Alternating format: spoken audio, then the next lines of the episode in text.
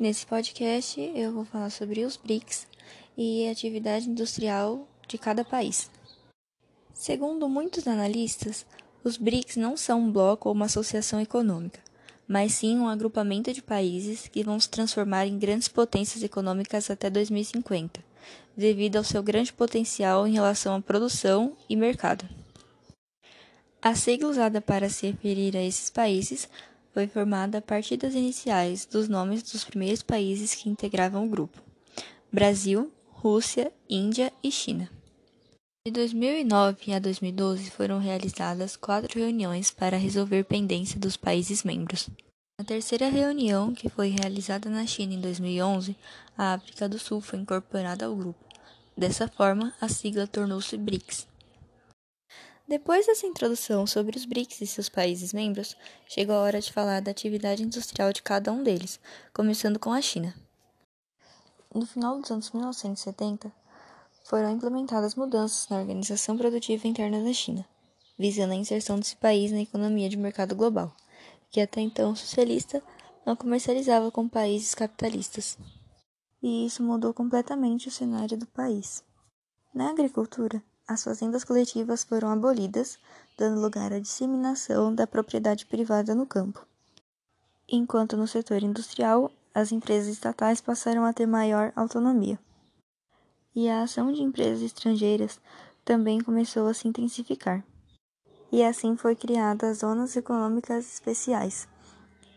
Essas regiões contam com uma legislação especial, mais flexível que determina a redução ou até mesmo isenção de impostos para atrair indústrias.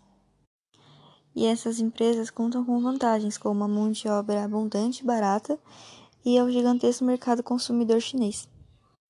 Entre os fatores que favoreceram a expansão industrial na China, destaca-se a presença de grandes reservas minerais e energéticas. Quanto aos minérios, destaca-se o ferro, que é explorado principalmente na Manchúria, o manganês o tungstênio e o estanho. Para a produção de energia elétrica, existem as reservas de urânio.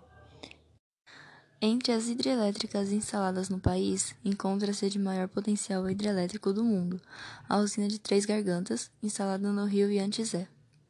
Durante o período socialista, observou-se na China o crescimento das indústrias de bens de produção, siderúrgica, petroquímica, de máquinas, de fertilizantes, entre outras.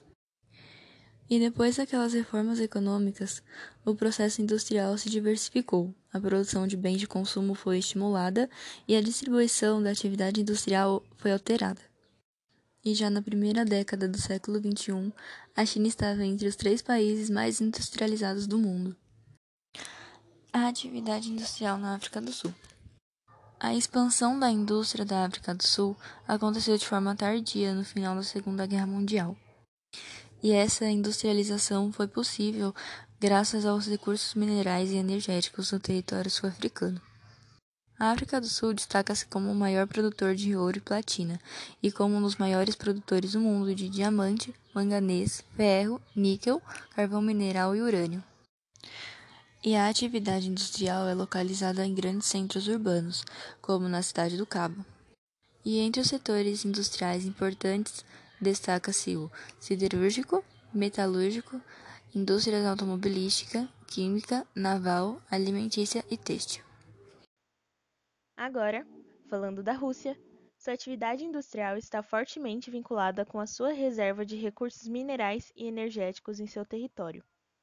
Podemos sugerir um destaque maior no complexo industrial dos Urais, uma das regiões mais ricas em minério por toda a Europa este o qual possui grandes indústrias petroquímicas e siderúrgicas.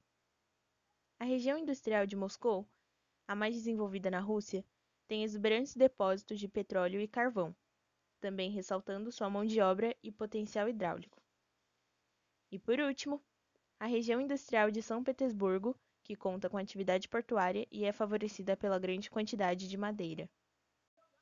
A Índia é o único país asiático que apresenta uma atividade industrial razoável. Ela se divide por três polos industriais.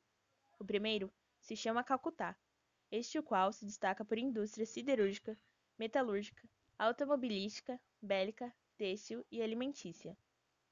Já a segunda, Mumbai, se destaca por indústrias têxtil, alimentícia e química.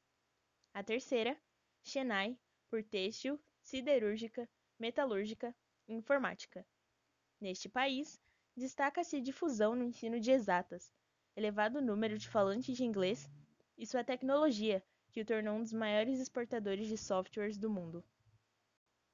E por último, o Brasil, que se caracteriza por indústrias petroquímica, química, alimentícia, têxtil e metalúrgica.